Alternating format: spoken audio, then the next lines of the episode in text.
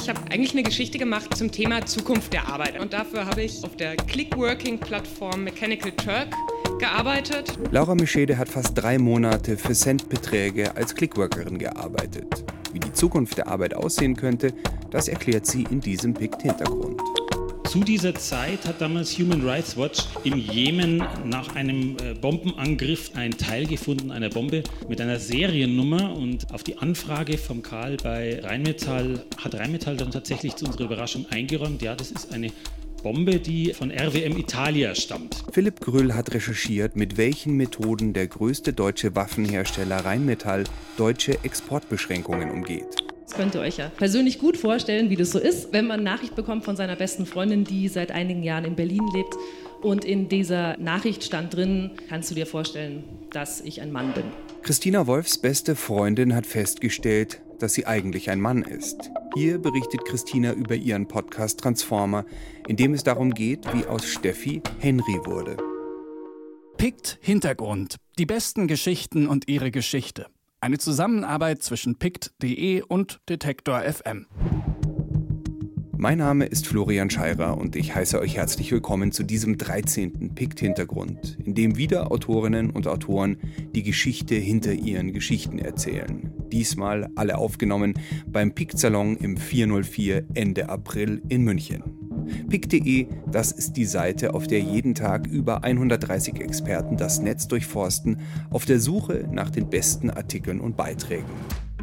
Gleich hört ihr Laura Meschede, die versucht hat, ihr Geld auf der größten Clickwork-Plattform Mechanical Turk zu verdienen. Doch vorher Everything Everything mit Breadwinner.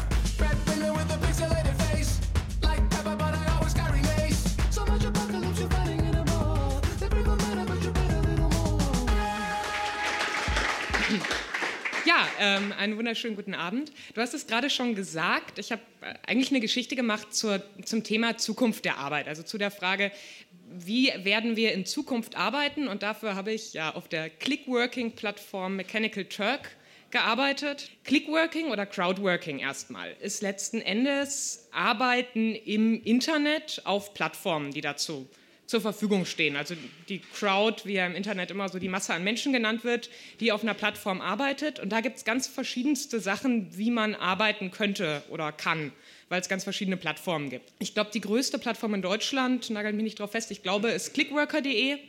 Da kann man hauptsächlich so Produkttexte schreiben und so weiter. Und das Prinzip ist eigentlich immer gleich. Man meldet sich online an und hat dann tausende Aufträge, aus denen man auswählen kann, welche man machen möchte. Man erledigt einen Auftrag und kriegt dann je nach Plattform und je nach Auftrag zwischen einem Cent und, weiß ich nicht, 15 Euro dafür. Laura Meschede war zu Gast beim Pikt-Salon Ende April in München. Sie hat mehrere Wochen als Clickworkerin gearbeitet und anschließend den Artikel Die Menschmaschine für das Magazin der Süddeutschen Zeitung geschrieben. Die Plattform, für die ich gearbeitet habe, Mechanical Turk, ist eine Plattform von Amazon und ist noch mal ein bisschen speziell, weil worum es da geht, ist letzten Endes genannt wird es HIT, Human Intelligence Tasks. Was heißt das? Das bedeutet, ähm, bei verschiedensten Aufgaben, die heutzutage erledigt werden müssen, ähm, kann super viel von Maschinen gemacht werden, aber eben nicht alles. Es gibt einzelne kleine Schritte, die fallen Maschinen unglaublich schwer. Und damit man aber trotzdem das meiste automatisieren kann, zerteilen Firmen letzten Endes diese Aufgaben in super viele kleine Schritte. Und das, was dann Menschen davon machen müssen, weil es Maschinen noch nicht können, das wird bei Mechanical Turk eingestellt. Der Name Mechanical Turk spielt auf eine gefälschte künstliche Intelligenz aus dem 18. Jahrhundert an. Eine angeblich eigenständig schachspielende Maschine, in der sich ein menschlicher Schachspieler versteckt hielt. Auf seiner Homepage bezeichnet Mechanical Turk seine Arbeiter als künstliche, künstliche Intelligenz. Da gibt es die ganz witzige Geschichte von einem Start-up-Unternehmen, die gesagt haben, wir automatisieren eure Spesenabrechnung. Und zwar mit folgendem fantastischen Angebot. Man fotografiert einfach all seine Einkaufszettel und ganz automatisch macht dann eine Software die Spesenabrechnung für einen und spuckt es am Ende aus. Gute Idee, bis irgendwann rausgekommen ist, war gar nicht alles automatisiert. Es waren Clickworker letzten Endes, die die Einkaufszettel abgetippt haben. Und das ist bei Mechanical Turk eine ganz klassische Aufgabe, die es auch jetzt noch gibt. Einen Einkaufszettel abtippen. Dafür gibt es, je nachdem wie lang der ist, zwischen einem Cent und neun Cent Menschen aus der ganzen Welt arbeiten für Mechanical Turk. Über 500.000 sind es, schreibt Laura Meschede. Und die meisten haben keine Ahnung, für was diese Aufgaben eigentlich gut sein sollen. Wie Mechanical Turk funktioniert, das demonstriert Laura live im 404. Ich hätte, das kann ich schon mal dazu sagen, wahnsinnig gerne jetzt irgendwie eine ganz klassische Aufgabe ausgewählt. Aber das Problem ist natürlich, dass man immer vorher nicht weiß, welche Aufträge gerade online sind. Das heißt, wir improvisieren das jetzt hier ein bisschen. Also das ist letzten Endes die Benutzeroberfläche und das sind die verschiedenen Aufgaben, die ich erledigen kann. So hier mhm. ganz viel Judging Skill. Keine Ahnung, was das ist, das könnten wir uns jetzt mal anschauen. Dafür gibt es auf jeden Fall 5 Cent. Das WLAN ist hier ein bisschen langsam, aber ich kann ja währenddessen noch mal ein bisschen was dazu erklären. Also es gibt tatsächlich auch Aufgaben, die bringen 2, 3, 4 Euro.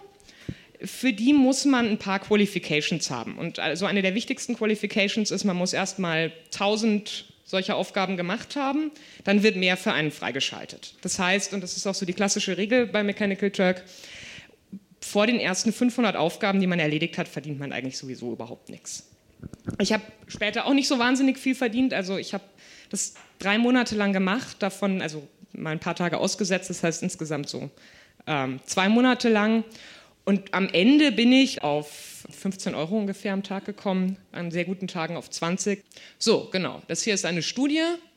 Sie zeigen uns fünf Videopaare. Jedes Video zeigt einen Teilnehmer, der ein Ei brät. Für jedes Paar bitte die beiden Videos gleichzeitig schauen und entscheiden, welches Video ein höheres Level an Fähigkeiten für diese Aufgabe des Eierbratens zeigt. Ich mache die jetzt nicht ganz durch, inzwischen kann ich mir das leisten. Das große Problem davor ist, wenn du eine Aufgabe nicht richtig machst, dann kann der Auftraggeber entscheiden, er bezahlt dich nicht. Ja, ich lasse jetzt gleich abstimmen, wer das bessere Video gemacht hat. Und wenn wir das jetzt falsch machen, dann kann der Auftraggeber entscheiden, uns nicht zu bezahlen. Das wird im Profil vermerkt, man kriegt nicht mehr so viele gute Aufträge.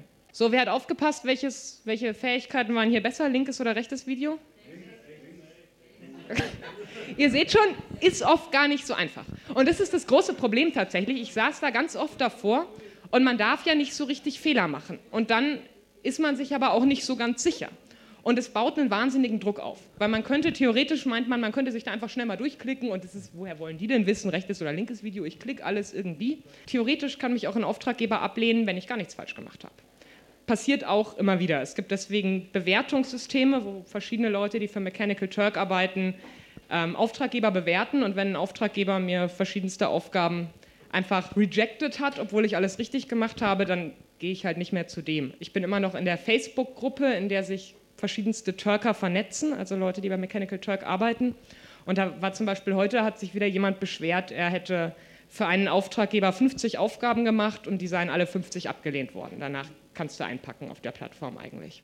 In der Facebook-Gruppe Turkers United sind wir solidarisch miteinander. Wir empfehlen einander gut bezahlte Jobs und lästern über schlechte Auftraggeber. Ländergrenzen spielen keine Rolle. Hier habe ich auch Kongo kennengelernt. Kongo ist so alt wie ich, 23. Vor zwei Jahren hat er sein Studium der Ingenieurswissenschaften abgeschlossen. Kongos Familie sind seit jeher Bauern gewesen. Der Reis, den sie auf ihrem Feld anbauen, reicht gerade für alle Familienmitglieder. Nur bei sehr guten Ernten verkaufen sie auch etwas auf dem Markt. Kongo und sein älterer Bruder, der ebenfalls für Mechanical Turk arbeitet, sind die ersten in der Familie, die mit dieser Tradition brechen. Bei Mechanical Turk verdienen sie bis zu drei Euro pro Stunde. Drei Euro. Dafür bekommt man hier ein Hauptgericht im teuersten Restaurant der Gegend. Vor einem halben Jahr hat Kongo geheiratet. Seitdem arbeitet auch seine Frau Yanda als Türkerin. Nachts sitzen die beiden nebeneinander am Schreibtisch in ihrem Schlafzimmer und tippen Kassenzettel ab. Das ist die einzige Aufgabe, die wir auf Mechanical Turk bearbeiten, sagt Kongo. Bei allem anderen habe ich Angst, etwas falsch zu machen. Kongo hatte keinen Englischunterricht in der Schule. Das Risiko, eine Aufgabe misszuverstehen und eine Rejection zu kassieren, möchte er nicht eingehen. So wie alle anderen Türker, die ich in Indien treffe. Obwohl fast alle von ihnen studiert haben, trauen sie sich an die besser bezahlten, komplizierteren Aufgaben nicht heran. Die Angst, die eigene Existenzgrundlage zu gefährden, ist zu groß. Die große Frage, die auch äh, mir das SZ-Magazin gleich in den Teaser geschrieben hat, ist, ist das die Zukunft der Arbeit? Da kann ich beruhigend sagen, ich glaube nicht. Also Mechanical Turk, solche Seiten werden wahrscheinlich zunehmen. Aktuell sind, arbeiten 500.000 Menschen für Mechanical Turk. Kann sein, dass es bald ein paar mehr solcher Seiten gibt. Vielleicht arbeiten dann auch ein paar Millionen weltweit. Aber wahrscheinlich nicht wir alle. So, das ist das Beruhigende. Das nicht mehr so Beruhigende ist, dieses Prinzip, was Mechanical Turk macht letzten Endes, ist ja künstliche Intelligenz trainieren und künstliche Intelligenz, das hat ja auch einen Zweck. Also zum Beispiel eine Aufgabe, die ich gemacht habe, war, ich habe Stimmen bewertet, die mir Flüge andrehen wollten. Und ich habe dann gesagt, ob ich fand, dass die mir eher eine, auf eine sympathische Art versucht haben, einen Flug zu verkaufen oder auf eine eher unsympathische Art.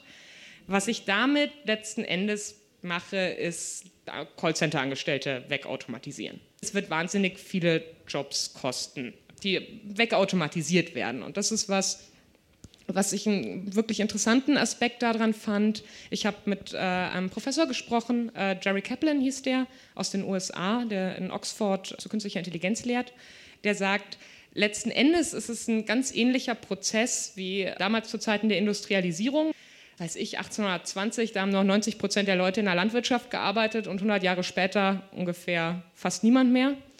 Was ähnliches passiert jetzt auch mit Dienstleistungsberufen vor allem, die von unglaublich viele eigentlich ausgelagert werden können auf Maschinen, nur in einer viel größeren Geschwindigkeit, weil diese Technik sich in einer unglaublich viel größeren Geschwindigkeit weiterentwickelt. Und ähm, auch wenn die Frage so umstritten ist, in welchem Ausmaß, dass ich dazu keine Schätzung abgeben werde, aber es wird auf jeden Fall sehr viel weniger Arbeitsplätze geben in der Zukunft. Und das eben auch, weil viel übernommen werden wird von künstlicher Intelligenz die wiederum, das ist die Verbindung zur Geschichte, unter anderem bei Mechanical Turk trainiert oder ergänzt werden kann.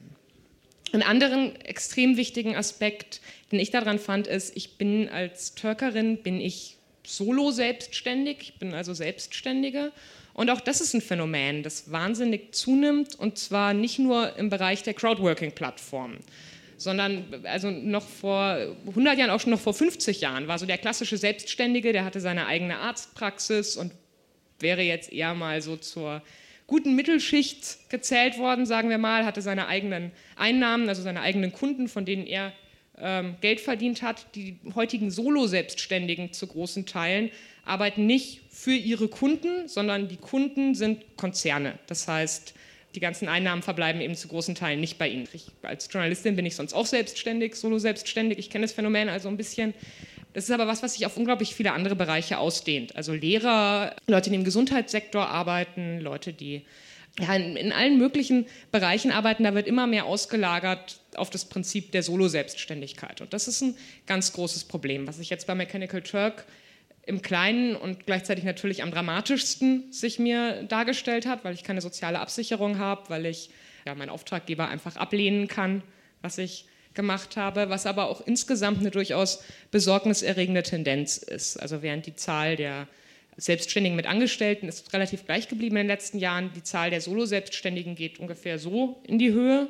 Und es ist auch was, was ungefähr, also ich habe für die Geschichte ganz, ganz viele Studien mir angeschaut zur Zukunft der Arbeit, was die Bundesregierung sagt, was alle Thinktanks sagen, was alle vorschlagen, was unbedingt gefördert werden müsse, ist die Solo-Selbstständigkeit.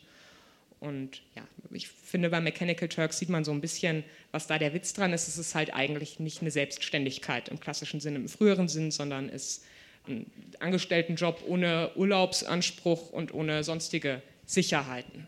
Wie immer beim Picksalon konnten die Zuschauer am Ende noch Fragen stellen. Und die erste war, wenn die Clickworker ohne Rechte arbeiten und der Arbeitgeber ohne Begründung ihnen sogar den Lohn vorenthalten kann, Widerspricht das nicht unserem Arbeitsrecht und müsste das nicht verboten werden? Also ich glaube, verbieten, da ist dann so ein bisschen die Frage, was. Also das große Problem, das ich dabei gesehen habe, letzten Endes, in, auch, auch bei der Recherche meiner Geschichte, ist, dass auch in meinem Kopf das immer zusammengehört hat. Zukunft der Arbeit, das heißt Solo-Selbstständigkeit, das heißt Flexibilisierung, das heißt Crowdworking-Plattform ohne Rechte. Aber die Frage ist, muss das ohne Rechte sein? Ich kann genau so eine Plattform nehmen und den Leuten erklären, was sie da machen und sie das freiwillig machen lassen. Ich arbeite zum Beispiel gelegentlich freiwillig für Wikipedia, da weiß ich nämlich, wofür es ist, da kriege ich gar kein Geld für. Aber letzten Endes ist es ja überhaupt nichts anderes. Es ist eine Seite, die online ist, auf der Menschen Aufgaben lösen, irgendwas machen. Das heißt, man muss trennen, meiner Meinung nach, die digitale Entwicklung und die Arbeit, den Verlust von Arbeitsrechten bzw. die passierende Ausbeutung. Und das ist was, was im Diskurs immer zusammengeschmissen wird. Und deswegen gehen alle automatisch davon aus, wenn mein Arbeitsrecht schlechter wird, dann liegt es an der Digitalisierung. Das ist Schmarrn. Ich könnte auch auf, auf Mechanical Turk angestellt arbeiten und 40 Euro die Stunde verdienen. Das heißt, was kann man dagegen machen? Genau das Gleiche, was man gegen jede Form von arbeitsrechtlicher Ausbeutung tut. Man kann sich organisieren und dafür kämpfen, dass man bessere Arbeitsbedingungen bekommt. Ganz klassisch in der Gewerkschaft. Ja, und da würde ich gleich mal annehmen, dass dieses internationale Kalkül genau darin besteht, dass es sehr schwierig ist, dass du dich mit irgendwelchen indischen Türkerinnen solidarisierst und organisierst. Das ist einerseits wahr, andererseits überhaupt nicht, weil es gibt eine ganz, ganz enge Zusammenarbeit, auch unter den verschiedenen Türkern weltweit. Ich habe die Facebook-Gruppe genutzt, aber es gibt Dutzende Orte, an denen sich die Türker letzten Endes miteinander organisieren und ohne würde das auch überhaupt nicht funktionieren. Also zum Beispiel dieses Skript, das ich euch gezeigt habe, das haben Türker programmiert und zwar für Lau. Zu fast jedem dieser Aufgaben gibt es Videos, in denen irgendein Türker erklärt, wie man die Aufgabe am besten löst, auch das für Lau. Also es gibt eine Organisierung, es gibt einen sehr direkten Austausch. Es gibt aktuell noch nicht so richtig eine gewerkschaftliche Organisierung der Türker. Ich glaube aber, dass es durchaus möglich ist und dass es was ist, was man auch angehen muss. Weil es kann sich zwar jeder da anmelden und das ist so das große Gegenargument gegen eine Organisierung von den Leuten, weil gesagt wird, dass eine unendliche Zahl an Menschen, die da angemeldet ist. Das ist aber eigentlich nur halb richtig, weil die Leute, auf die es ankommt, sind die Vollzeitarbeiter. Die, die die ganzen Qualifications haben, die sich auskennen auf der Seite und das sind dann gar nicht mehr so viele. Und das heißt, es passiert aktuell noch nicht, aber das Potenzial ist da und ich würde sagen, es ist was, was auf jeden Fall früher oder später notwendig ist und hoffentlich auch passieren wird. Nach sechs Wochen als Türkerin schreibe ich eine Mail an die Pressestelle von Amazon und gebe mich als Reporterin zu erkennen. Ich frage, stimmt es, dass indische Accounts teilweise ohne Begründung gesperrt werden? Was kann man als Türker machen, wenn der Auftraggeber die Bezahlung grundlos verweigert? Wie entscheiden Sie, wer für Sie arbeiten darf? Wie viel Geld verdient Mechanical Turk jedes Jahr an der Arbeit seiner Clickworker? Keine einzige meiner Fragen wird beantwortet. Mechanical Turk spricht nicht mit mir. Laura Meschedes Artikel Die Menschmaschine findet ihr für ein paar Cents beim SZ-Magazin oder auch auf Blendl. Die Zitate hat Nina Pietschmann gesprochen. Gleich geht es hier weiter mit Philipp Grüll und den Tricks der Rüstungsindustrie. Vorher Neuschnee mit Der Zeitgeist macht Buch. Was ist nur Gefühl und was ist real? Nachtbrenner einschaltet. Lüneburger Heide Mitte Juni. Action für die ganze Familie, versprechen die Veranstalter beim Tag der Bundeswehr. Eine Leistungsshow der Rüstungsindustrie und besonders von Rheinmetall. Es gibt kaum ein deutsches Rüstungsprojekt ohne den Konzern. Ein deutsches Traditionsunternehmen, das hier einen seiner wichtigsten Standorte hat. 5000 Kilometer entfernt fallen Bomben auf Zivilisten in einem Krieg mit massiven Völkerrechtsverletzungen. Und trotz strenger Exportregeln, Rheinmetall verdient daran. Es geht in dieser Doku besonders um Rheinmetall, Deutschlands größten Rüstungshersteller. Ähm, und um die Frage, wie kann es eigentlich sein, dass im Jemenkrieg, der als die schlimmste humanitäre Katastrophe unserer Zeit bezeichnet wird, wo es gezielte Bombardements gibt auf Zivilisten durch die saudisch geführte Koalition seit Jahren, dass dort Rheinmetallbomben zum Einsatz kommen, wo wir doch eigentlich mit die strengsten Rüstungsexportregeln der Welt haben, auf die die Politik ja stolz ist. Das wird eine Monstranz, äh, tragen sie das vor sich her. Und trotzdem ist es so, dass massenhaft äh, Bomben von Rheinmetall zum Einsatz kommen. Und ja, das ist die, die Leitfrage von dieser Doku gewesen. Alles fing damit an, erzählt Philipp Grüll, dass ihr Kollege Karl Hoffmann, der in Italien lebt, 2015 auf einen Artikel in einer sardischen Lokalzeitung stößt. Es geht um eine Fabrik, die ursprünglich Sprengstoff für den lokalen Bergbau hergestellt hat. Werden nun dort Bomben gebaut, die nach Saudi-Arabien exportiert werden? Der Karl hat sich dann dieses Unternehmen mal genauer angeschaut, das heißt RWM Italia, ein italienisches Unternehmen und RWM steht aber für Rheinmetall Waffe Munition. Das ist eine hundertprozentige Tochter von Rheinmetall. Zu dieser Zeit hat damals Human Rights Watch im Jemen nach einem äh, Bombenangriff dort geschaut, was man da so findet. Und dann haben sie ein Teil gefunden einer Bombe, mit einer Seriennummer und auf die Anfrage vom Karl bei Rheinmetall hat Rheinmetall dann tatsächlich zu unserer Überraschung eingeräumt, ja, das ist eine Bombe, die von RWM Italia stammt. Ja, und dann haben wir angefangen, das Ganze grundsätzlich aufzubohren, so Anfang letzten Jahres. Sind dann im Punkto Sardinien weitergekommen, weil wir irgendwann Verträge bekommen haben. Also da wurde zum einen klar, dass es ein massenhaftes Geschäft ist, dass da Tausende von Bomben geliefert werden für letztlich hunderte Millionen Euro an die Saudis. Die Firma Rheinmetall hat also offenbar einen Weg um die strengen deutschen Waffenexportregelungen gefunden. Der erste Trick dabei ist, es handelt sich nicht um eine deutsche Entwicklung. Benutzt werden amerikanische Baupläne. Weil wenn man Pläne exportieren würde nach Italien von Deutschland aus und einfach die Bomben dort bauen würde, dann äh, bräuchte man eine äh, Exportgenehmigung. So aber braucht man keine. Also eine hundertprozentige Tochter, deren Gewinne nach Düsseldorf in die Konzernkasse fließen, baut Bomben nach amerikanischem Modell und verkauft die nach Saudi-Arabien. Dann haben wir uns gefragt, ja, was könnte denn die Bundesregierung machen oder wie sieht die das? Und die Bundesregierung hat gesagt, ihr Fall ist, dass von einer italienischen Firma Bomben exportiert werden. Das ist italienisches Recht, äh, damit haben wir nichts zu tun. Dann war die nächste Frage, was sagt denn die italienische Regierung dazu? Dazu zeige ich einen kleinen Clip. Als die italienische Verteidigungsministerin danach gefragt wird, bestreitet sie jede Zuständigkeit. Diese Bomben sind keine italienischen. Sie stammen aus einem Vertrag einer amerikanischen Firma, die eine deutsche Firma mit einem Untervertrag benutzt, die Firma Rheinmetall. Die wiederum hat Fabriken in Italien. Mehrere Nachfragen dazu bei der italienischen Regierung blieben unbeantwortet. So einfach geht das also. Eine deutsche Firma lässt Bomben nach amerikanischen Plänen im Ferienparadies Sardinien bauen, und schon sind alle Exportbeschränkungen, auf die Deutschland so stolz ist, umgangen. Die Behörden schieben die Verantwortung von sich, während Rheinmetall Waffen in eine Kriegsregion exportiert.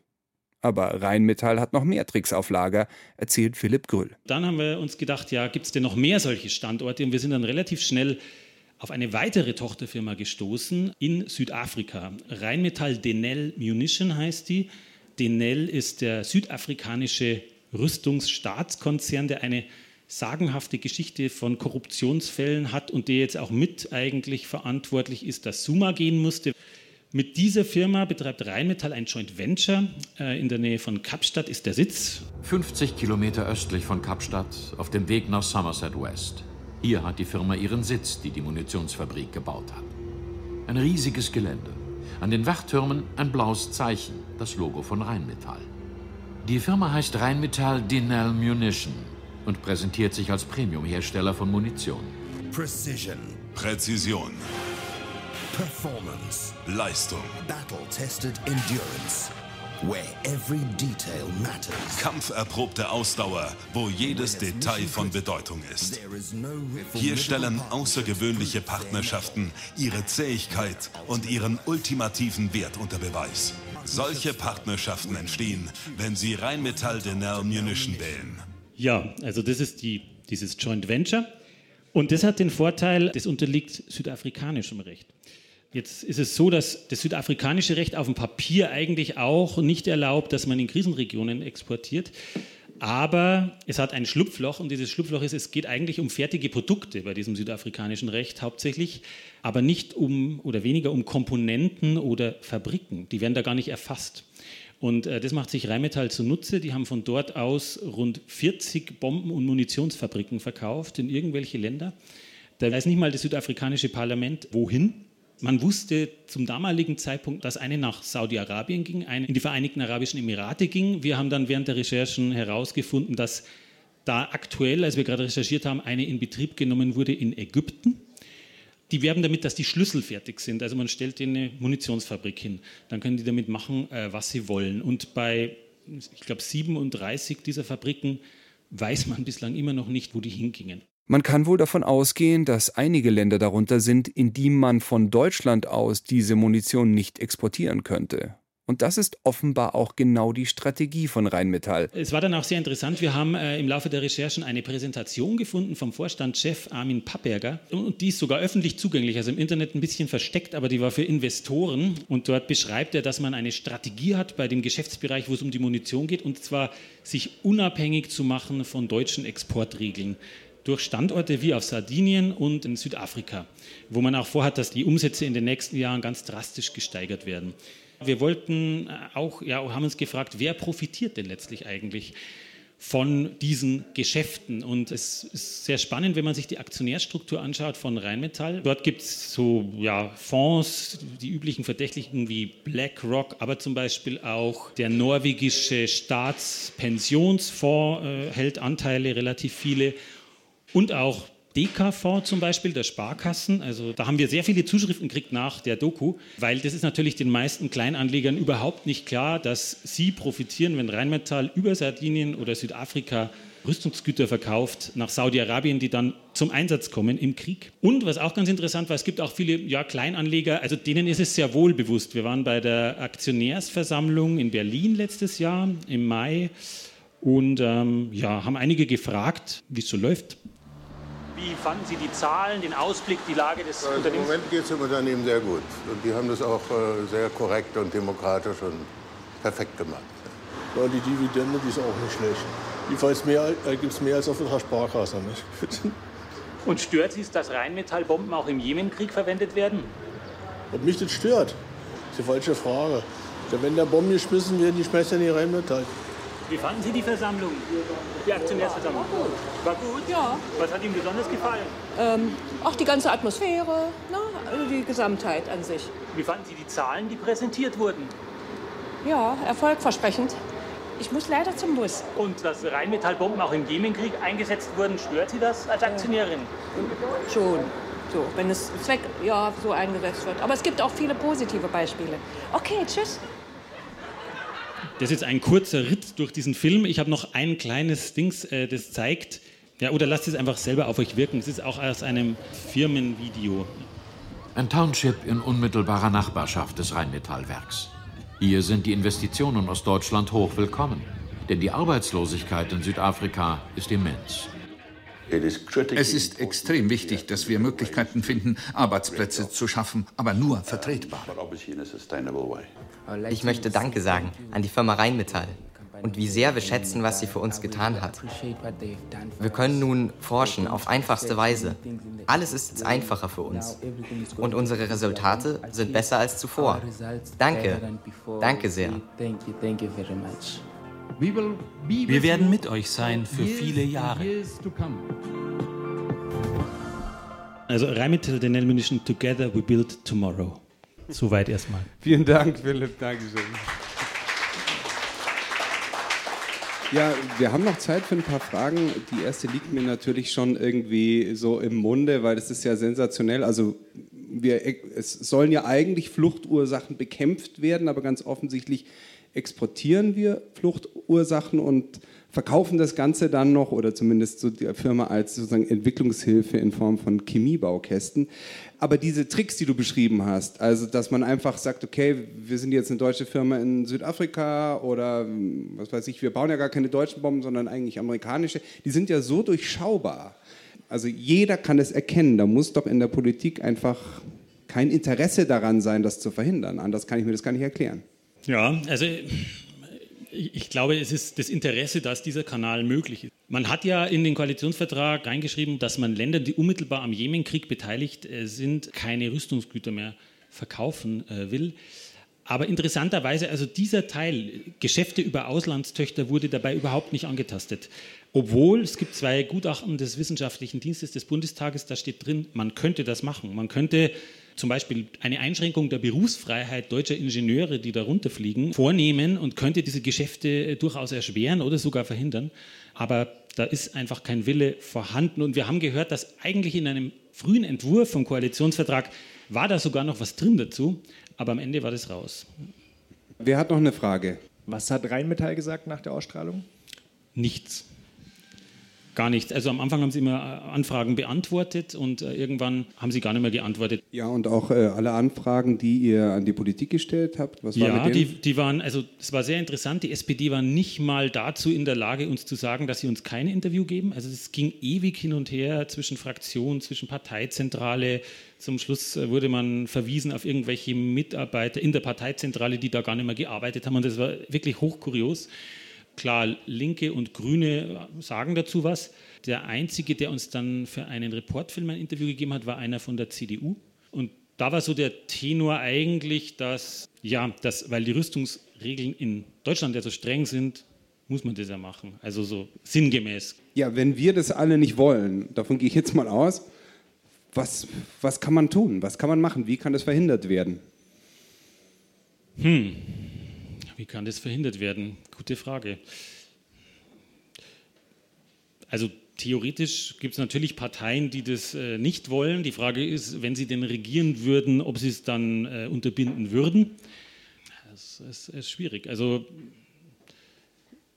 ja, fällt mir jetzt eigentlich kein Patentrezept dafür ein. Also klar, man kann demonstrieren, man kann beim Ostermarsch mitgehen, aber ja, letztlich politischer Druck, äh, Wahlen äh, und darauf hoffen. Der Punkt ist einfach der, dass in Deutschland eine Doppelmoral, also wir sagen, ähm, dass wir was anderes tun, als was wir im Endeffekt tun. Und die Politik macht sich da bisher nicht ehrlich. Und das Ganze geht ja auch weiter. Also Rheinmetall versucht im Moment in der Türkei eine Panzerfabrik aufzubauen, auch mit einem Joint Venture, wo dann die Panzer dort gefertigt werden sollen. Dort auch Entwicklung wahrscheinlich gemacht werden soll. Es ist alles noch nicht so klar. Aber wenn es dazu kommt, dann könnte man vielleicht dann in der Türkei Panzer bauen. Äh, und der Punkt ist immer, es dürfen keine deutschen Pläne quasi exportiert werden. Aber wenn man jetzt Leute, die sich gut auskennen, dorthin schickt und die entwickeln dort was, dann kann man exportieren und dann könnte man halt nach türkischen Regeln exportieren. Philipp Grüll vom Bayerischen Fernsehen über seinen ARD-Film Bomben für die Welt, den ihr immer noch in der ARD-Mediathek findet und in dem er zusammen mit Karl Hoffmann zeigt, wie der größte deutsche Rüstungskonzern Rheinmetall mit einfachsten Tricks Waffen in Kriegsgebiete exportiert, denn Deutschland ist und bleibt einer der größten Rüstungsexporteure der Welt. Ihr hört den Pikt-Hintergrund, aufgenommen Ende April im Münchner 404. Gleich geht es hier weiter mit Christina Wolf und ihrem Podcast, in dem aus Steffi Henry wird. Vorher aber noch ein Song von Henrys Band Tubbe in Berlin. 16 Uhr. Du machst Party in deinem Flur. In Berlin, da darf man das. Könnt ihr euch ja persönlich gut vorstellen, wie das so ist, wenn man Nachricht bekommt von seiner besten Freundin, die seit einigen Jahren in Berlin lebt. Und in dieser ähm, Nachricht stand drin, ähm, ich glaube, ich bin transgender. Kannst du dir vorstellen, dass ich ein Mann bin? Zu diesem Zeitpunkt war Christina Wolf schon fast zehn Jahre mit Henry, der damals noch Steffi hieß, befreundet. Wenn nach so vielen Jahren die beste Freundin zum besten Freund werden soll, dann ist das ein echter Prozess, und den hat sie mit dem Mikrofon begleitet. Der daraus entstandene Podcast Transformer hat sechs Teile und ist auf Anhieb in die Top Ten der iTunes-Charts eingestiegen. Mir ist es total wichtig, dass in diesen sechs Folgen, jede ist ungefähr eine halbe Stunde lang, nicht erzählt wird, wie es ja schon diverse Formate gibt, Reportagen oder sonst was. Was ist denn dieses äh, transsexuell sein? Und wir begleiten da mal jemand eine Woche und fragen, was mit deiner Stimme los und hast du immer schon gern Röcke angezogen und so. Was ich nicht schlecht reden möchte, aber diese Geschichte ist eine andere und eben was ist, wenn deine beste Freundin eigentlich dein bester Freund ist und was bedeutet das für uns? Mich hat tatsächlich das relativ aus der Bahn geworfen. Ich weiß nicht, ob man das sich vorstellen kann, aber wir sind wahnsinnig eng gewesen, Steffi und ich. Wir haben uns immer darauf verständigt, auch dass wir seltsam sind, dass wir in der Welt nicht so ganz reinpassen. Steffi, als ich sie kennengelernt habe, hat als lesbische Frau gelebt. Das heißt, dieses ganze Männer-Frauen-Ding, da war Steffi also wirklich gar kein Experte. Also, das musste sie ja auch nicht als dann diese Nachricht eben kam, ich glaube, ich bin ein Mann, hat das bei mir ganz, ganz, ganz viel Angst ausgelöst.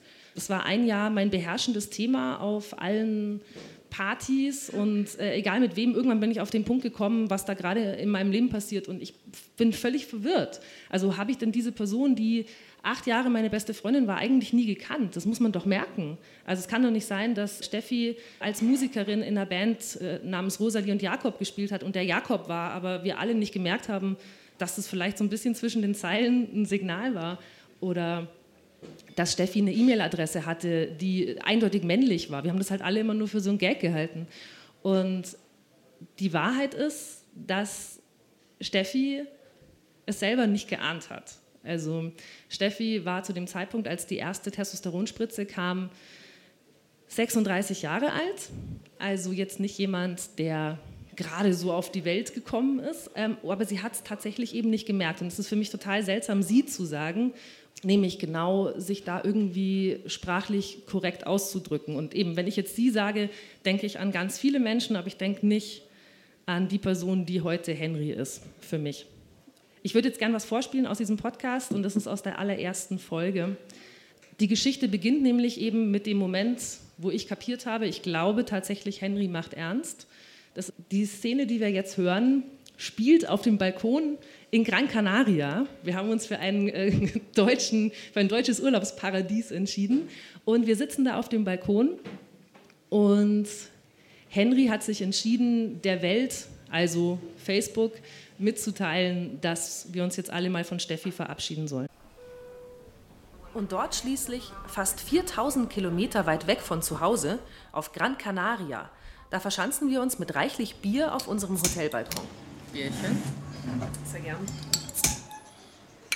Wir sitzen in der Nachmittagssonne und begutachten Selbstporträts von Steffi, auf denen sie sich mit einer Bart-App verschiedene Schnur- und Vollbärte digital dazugedichtet hat. Und irgendwann steht die Entscheidung. Der mittelbraune Schnauzer mit drei Tagebart, der ist es. Mit diesem Foto heißt es Abschied nehmen von der Person, die ich sieben Jahre als Steffi gekannt habe. Und jetzt soll es die ganze Welt erfahren. Ich werde über Facebook meinen Entschluss mitteilen. Also, ich poste, liebe Menschen, nach reiflicher Überlegung, vielen Gesprächen und einer Delfintherapie habe ich mich dazu entschieden, meine mäßig erfolgreiche Karriere als Dame an den Nagel zu hängen und ein Herr zu werden. Falls ihr mich also künftig trefft und ich aussehe wie auf diesem Foto, wo ich einen Schnauzer trage, wundert euch nicht. Das Berliner Trinkwasser ist in bester Ordnung, es liegt an mir. Ein dankbares High Five an die mir nahestehenden und ihre sehr offenen und herzlichen Ohren. Bussi. Hm. Ist es gut? Ich hoffe, dass man es versteht. Oder? Was willst du denn sagen? Dass ich ein Herr werde. Und dann willst du schon mit einem Namen unterzeichnen? Also mit, du willst ja wahrscheinlich nicht Steffi schreiben, oder? Nein. Sondern? Äh, ja. Henry natürlich. Ich glaube, das wird's. Der Name gefällt mir gut. Henry. Demnächst bei Transformer. Henry hat immer noch Fragen an die Männerwelt. Das Meer ist entzückend. Oh. Würde ein Mann sagen, das Meer ist entzückend? Und es wird langsam ernst mit der Geschlechtsanpassung. Also vielleicht sagen auch alle Typen was anderes und sagen, nee, nur der, der einen riesen Düngel hat, ist ein richtiger Typ. Henry kommt in den Stimmbruch. Geht nicht mehr. Das höchste, was ich komme. Kann Henry so noch als Sänger arbeiten? Wie funktioniert so eine Geschlechtsanpassung medizinisch und bürokratisch? Und was macht das Ganze eigentlich mit unserer Freundschaft? Vielleicht hat man da jetzt schon ein bisschen was raushören können. Mir war es total wichtig, dass in diesem Podcast es nicht so todtraurig zugeht. Das liegt an uns, wie wir als Personen sind. Also es gab natürlich, um Gottes Willen, für Henry Momente, die unglaublich schrecklich waren. Auch in dem Podcast erzähle ich das, dass ich ihn auch schon in die Psychiatrie gefahren habe wegen Suizidgefahr. All das hat Henry freigegeben. Ich darf das alles erzählen. Also es gab nichts, was ich nicht sagen darf. Wir haben das mit den unterschiedlichsten Quellen aufgenommen. Das hat äh, alle Techniker schwer begeistert, dass es O-Töne gab, die aus Handy oder mal mit einer Videokamera und dann WhatsApp-Töne, die Henry schickt und so. Aber auf der anderen Seite hat es fast so sein müssen vielleicht, weil es eben total wichtig war, dass diese Gespräche echt sind. Also falls irgendjemand von euch gerade vorhat, seinen besten Freund oder seine Eltern oder so zu porträtieren, also ich habe das noch nie gemacht, also jemand, der einem so wichtig ist, den zu interviewen und zu intimsten Themen zu interviewen, das ist schwierig, weil man diese Person beschützen will und immer wieder irgendwie dann doch auf eine alberne Ebene geht und nicht nachbohrt, bis einer flennt oder so. Ähm, das habe ich nicht gemacht. Wir sind auch zusammen in der Klinik, als er sich die Brüste und die Eierstöcke und die Gebärmutter entfernen lässt. Das hat mir auch Angst gemacht und, das war auch noch mein Moment, wo ich ihn gern noch mal zur Seite gezogen hätte und so, bist du dir sicher? Weil danach ähm, ne, wird es schwierig, das nochmal rückgängig zu machen. Aber selbst da glaube ich, dass wir in jeder Folge ich glaube, schon ab und an mal lachen kann und das war uns tatsächlich wichtig. Wenn ein bisschen geheult wird, finde ich es auch ganz gut. Aber Jörn, du hast geweint, ne? aber du bist halt auch ein sehr, sehr sensibler Typ. Auf jeden Fall. ähm, was wollte ich eigentlich noch so erzählen? Sag mal oh ja, mal, du hast so schöne mal. Fotos mitgebracht, dann zeig mal noch mal ein Bild. Aus dem oder? Familienalbum. Hier. Hier sehen wir etwas, also nicht etwas, sondern drei Menschen. Rechts Henry, als er noch Steffi geheißen hat. In der Mitte bin ich und links ist Laura. Laura ist die Beziehung, die Henry hatte. Schon Wochen vorher, da bei der ersten Testosteronspritze am Küchentisch in Berlin, da frage ich mich, bin ich denn die Einzige, der der Abschied von Steffi auch manchmal schwerfällt? Die Einzige, die sich Sorgen macht? Die Einzige, die sich manchmal zu blöd fühlt, um das alles zu verarbeiten? Aber natürlich stelle auch ich nicht die harten Fragen, sondern frage Laura, ob sie denn schon Henry sagt und er. Raffst du es schon gut mit Henry Ja. und so? Ich war am Wochenende jetzt auf einem Festival mit einer guten Freundin und äh, wir haben dieses Thema äh, besprochen, ausführlich und ich habe nicht ein einziges Mal Steffi mit Henry verwechselt oder sie mit er, ähm, sondern hab das, das hat sich relativ gut in meinen Sprachgebrauch eingefügt. Und ich glaube jetzt, dadurch, dass ich jetzt drei Tage am Stück viel Henry gesagt habe, ist das, glaube ich, drin. Erst später, wenn ich mir dieses Küchengespräch auf meinem Aufnahmegerät anhöre, da fällt mir auf, dass ich es einfach nicht schaffe, die naheliegendste Frage zu stellen. Laura, kannst du eine romantische, eine sexuelle Beziehung mit einem Mann haben? Oder traue ich mich nicht, das zu fragen? Kann sein. Tief drin bin ich nämlich davon überzeugt, dass ihre ehrliche Antwort Nein lauten würde. Das ist natürlich auch ein ganz, ganz, ganz krasser Punkt, aber auch das kann ich jetzt schon mal sagen, ist, ist auch nicht die Hauptgeschichte. Es werden auch Henrys Eltern und Familie und so spielen eine Rolle, aber alles, und das kann ich vielleicht noch erzählen, aus, also komplett uninszeniert. Also wir wollten nicht, also da, hier sitzt auch Till Ottlitz, ähm, das ist der Redakteur von Transformer. Wenn halt irgendwie der Vater keine Rolle spielt in Steffis Leben, dann werde ich Henry nicht zwingen, äh, mit dem Vater zu sprechen. Also ich wollte das genauso darstellen, wie das halt nun mal ist. Oder ich glaube, Till hat immer noch gehofft, dass Henry und ich jetzt zusammenkommen. Ist nicht passiert. Ähm, wir haben uns nicht ineinander verliebt. Ähm, der Ton, den wir jetzt hören, ist aus der letzten Folge, behandelt eigentlich den springenden Punkt dieses Ganze, dieses, äh, dieser ganzen Geschichte, nämlich, was ist eigentlich mit uns? Ändert sich Henry? Ist Henry Steffi mit Bart oder ist es eine andere Person? Und das war sozusagen eigentlich die Hauptfrage, die diese ganzen sechs Folgen begleitet hat. Und wir können noch ein kurzes, in sich gekehrtes Gespräch aus, Sa nee, wo waren wir? Sizilien, danke. Glaubst du, dass sich was zwischen uns verändert hat? Ich würde es nicht merken, ehrlich gesagt. Immer noch die gleichen Beyoncé-Chats. Also ich merke jetzt natürlich, dass wenn wir zum Beispiel essen gehen, dass du zuerst deine Sachen serviert bekommst oder zuerst gefragt wirst. Oder dass die Leute eher davon ausgehen, dass wir halt ein Paar sind zum Mhm. Beispiel. Ja, aber jetzt so wirklich zwischen uns uns wüsste ich, glaube ich, nichts. Also ich glaube nicht, dass ich mich dir gegenüber anders verhalte und du dich mir gegenüber anders. Auch nicht.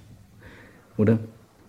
Ich hatte ja schon, glaube ich, Angst, dass was verloren geht von dir. Mhm. Das hätte ich, glaube ich, gedacht. Und der Humor, den man teilt. Und ich hatte irgendwie Angst, dass wenn, wenn du den Schritt gehst, irgendwie, dass du immer klarer und immer klarer wirst und dass da was verloren geht von der, von der Beklopptheit. Die, die Angst hatte ich nie. Das hatte ich schon. Und jetzt musst du es auflösen. Ich habe mal ein paar Situationen erlebt, dass, also, wo ich zum Beispiel alte Fotos gesehen habe oder so, wo wir uns kennengelernt haben. Und dann war das kurz schon, also ein Stich. Ich gedacht habe, ach, Steffi. Das war kurz auch traurig. Und tatsächlich ist es so fremd, wenn jetzt jemand den alten Namen sagt oder von früher redet. Das ist so in meinem Kopf überhaupt nicht mehr da. Also ich muss dann manchmal tatsächlich, ist, dass ich überlege, ach so, ja, okay. Das war, ja, das war ich. Das war ja richtig, da gibt es ja jemanden. Und jetzt äh, hinter mir seht ihr ja schon, wie Henry heute aussieht. Ähm, er hat eine große Passion jetzt für ähm, Anzüge entwickelt. Das ist sein erster, ist auf jeden Fall ein maßgeschneiderter Anzug und für ihn natürlich ein ganz besonderer Moment, sich sowas zu kaufen und wo man eben sich nicht mehr sorgen muss, wie man irgendwie obenrum was abdeckt. ich kann vielleicht noch das sagen, obwohl du das wahrscheinlich dann eh fragen wirst. Sag Ähm, mal. die größte Angst war tatsächlich, also ich hatte verschiedene Ängste. Ich hatte Angst, dass der BR zu konservativ ist und zwei Kichererbsen, die über Silikonpimmel und sonst was Witze machen, einfach ähm, mir den Saft abdreht. Ähm, ich hatte Angst, dass eine Trans-Community mit bestimmten Wörtern oder mit bestimmter Leichtigkeit, mit der wir über Sachen sprechen, sich davon irgendwie auf den Schlips getreten fühlen. Und die aller, aller, allergrößte Angst war, ähm, dass Henry es hasst. Und Henry hat nie was gehört bis zur Woche der Veröffentlichung und hat mich dann so genervt, dass ich ihm was geben soll. Und ich habe es wirklich so lange rausgezögert, bis ich im Zug nach Berlin saß und immer das WLAN ist so schlecht, also es geht echt nicht durch und so. Und dann habe ich gedacht, okay, es ist schäbig, jetzt schick's halt. Und dann habe ich es ihm geschickt und habe nichts mehr gehört, also so ab Köckern oder so und oder irgendwo halt da im Osten. Und dann bin ich ausgestiegen und war so, ah, du Scheiße. Und stand dann so am Hauptbahnhof in Berlin mit meinem Koffer und dachte mir, vielleicht fahre ich so einfach wieder heim und ruft Till an und sagt, bitte send- mach eine Wiederholung oder so. Und dann kam Henry so. Und es war filmreif. Also er kam so mich abholen. Und Henry ist nicht so der euphorische Typ. Also er hat dann nur so, cool, Servus und so. Und ja, also wir sind cool oder passt für dich und so. Und dann er, ja, ist schön. Äh, ich kann dazu sagen, falls ich, ja, das ist tatsächlich so, also das noch als kurzes, falls ihr euch fragt, also ich habe ihn das mal gefragt, also er ist prinzipiell keine Heulsuse gewesen, aber ich habe ihn mal gefragt, ob er jetzt eigentlich weinen kann und ähm, für ihn ist Bambi so, das, das, da kann er gucken, ob, ob, ob noch was geht und er meinte, seit er Testosteron bekommt, ähm, passiert auch bei Bambi nichts. Ich kann das nur wiedergeben, ich bin kein Experte. Ein allerletztes Foto haben wir noch, glaube ich, und das ist sozusagen das aktuellste, das ich habe. Äh, Das ist Henry und er grüßt euch ganz herzlich und er feiert leider heute in Berlin, er ist verhindert. Äh, Testo, Festo nennt er es. Heute vor zwei Jahren gab es die erste Testosteronspritze und er sagt Hallo. Dankeschön.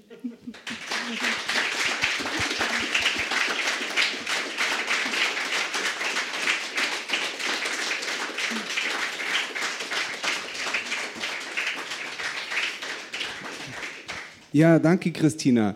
Ich dachte immer, das wäre eine sehr persönliche Geschichte von Henry, die du da erzählst, aber jetzt merke ich auch noch umso mehr, dass es auch eine Pers Geschichte ist, die für dich ganz äh, persönlich war. Ich schicke mal die, gleich die erste Frage raus. War damals Steffi noch von Anfang an dabei, weil sie gesagt hat, ja, Mai, die Christina ist beim Radio, der kann ich nicht verbieten, so eine Sendung zu machen? Oder hat er gesagt, ist okay? Er war total dafür. Also er hatte da nie, nie Probleme. Also Hat sich auch im Laufe der Zeit nicht, ich meine, es ist ja seltsam, ihr telefoniert dann zum Teil und habt ein persönliches Gespräch und trotzdem ist ja beiden klar, das wird jetzt irgendwie aufgenommen. Also kann man dann überhaupt noch ein persönliches Gespräch haben? So? Und gab es auch irgendwann einen Punkt, wo Henry gesagt hat, oh, ich habe jetzt echt keinen Bock, mach das Ding mal aus? Äh, hat er nie gesagt tatsächlich. Also er war halt nicht verkabelt wie für eine, äh, wie für Wetten, das, falls sich die Älteren noch dran erinnern. Und das, ähm, äh, nee, also ich habe halt teilweise ein Handy auf den Tisch geknallt und einfach auf Aufnahme gedrückt, damit sozusagen wir halt nicht checken, was das wir aufnehmen. Und das vergisst du. Also wir haben auch, also ich habe da, das kennt Till, kennt diese ähm, die Problematik von äh, wirklich zweieinhalb Stunden Interview, wo dann auch mal eine halbe Stunde nichts passiert, weil wir dann beim Rauchen waren oder so, aber ich habe es einfach laufen lassen. Also damit du vergisst, dass aufgenommen wird tatsächlich, ja. Wer möchte denn eine Frage stellen? Ja, erstmal vielen Dank. Also ich fand das echt anrührend und finde es toll, dass ihr das gemacht habt und so zur Verfügung stellt. Gab es irgendwelches besonderes Feedback, irgendwelche besonderen Stimmen? Also tatsächlich ähm, ein überwältigendes Feedback aus einer, ich, sage jetzt mal ganz breit, queeren Szene, mit dem ich so nicht gerechnet hätte. Also ich habe also von dem Tag, wo es rausgekommen ist, täglich teilweise 30, 40 Nachrichten bekommen von Leuten, die also am anrührendsten, kann ich sagen, waren, waren glaube ich, 16-, 17-jähriger Junge aus, ich glaube, Osnabrück, der nächste Woche seine OP hat und gesagt hat, ähm, danke so. Also da draußen sind andere Menschen, denen es genauso geht wie mir. Und ich bin nicht alleine. Und mit dem kann man auch mit einer gewissen Leichtigkeit und Normalität umgehen. Und da sind eben, ihm, ihm hat es total geholfen, dass eben da auch so viele andere Menschen zu Wort kommen, eben Freunde, die sagen so, dann ist es jetzt so, dann halt schaffen wir das doch zusammen und so. Und also da gab es unglaublich viel, also äh, oder CSDs, die geschrieben haben, dürfen wir es irgendwie als Lehrmaterial verwenden und so, wo ich nur positiv, das ist das, also ich weiß es nicht, ob ich irgendwie, ob das nicht durchkam oder so, weil ich habe mit so viel Hass gerechnet und es kam nichts. Ich habe keine einzige Nachricht bekommen, die negativ gewesen wäre. Und Henry wurde mit Liebe überschüttet. Weil Transformer so gut angekommen ist, hat der Bayerische Rundfunk nun eine neue Reihe für serielles Erzählen und Dokumentationen gestartet. Die Radiodoku jeden Sonntag auf Bayern 2 um 17.05 Uhr und natürlich als Podcast.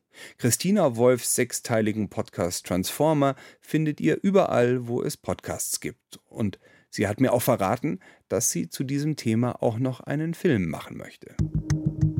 Das war der 13. Pikt-Hintergrund. Abonniert diesen Podcast. Ihr könnt ihn aber auch jeden Samstag von 11 bis 12 auf Detektor FM im Wortstream hören, dann mit längeren Musikstücken. Jeden dritten Samstag im Monat erscheint eine neue Folge. Schreibt uns Kommentare auf unsere Pikt Hintergrund Facebook-Seite, gebt uns Sterne und empfiehlt uns weiter.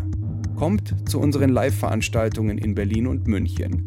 Der nächste Pick-Salon findet im Münchner 404 am 13. Juni statt. Im Pick-Thema hört ihr unseren Diskussionsabend zum gerade verabschiedeten Polizeiaufgabengesetz. Unter anderem mit dem bayerischen Polizeipräsidenten und mit Katharina Schulze, Spitzenkandidatin der Grünen für den Bayerischen Landtag. Danke fürs Zuhören, sagt Florian Scheirer. Und zum Abschluss hören wir noch einen Song von Tubbe. Punkoper.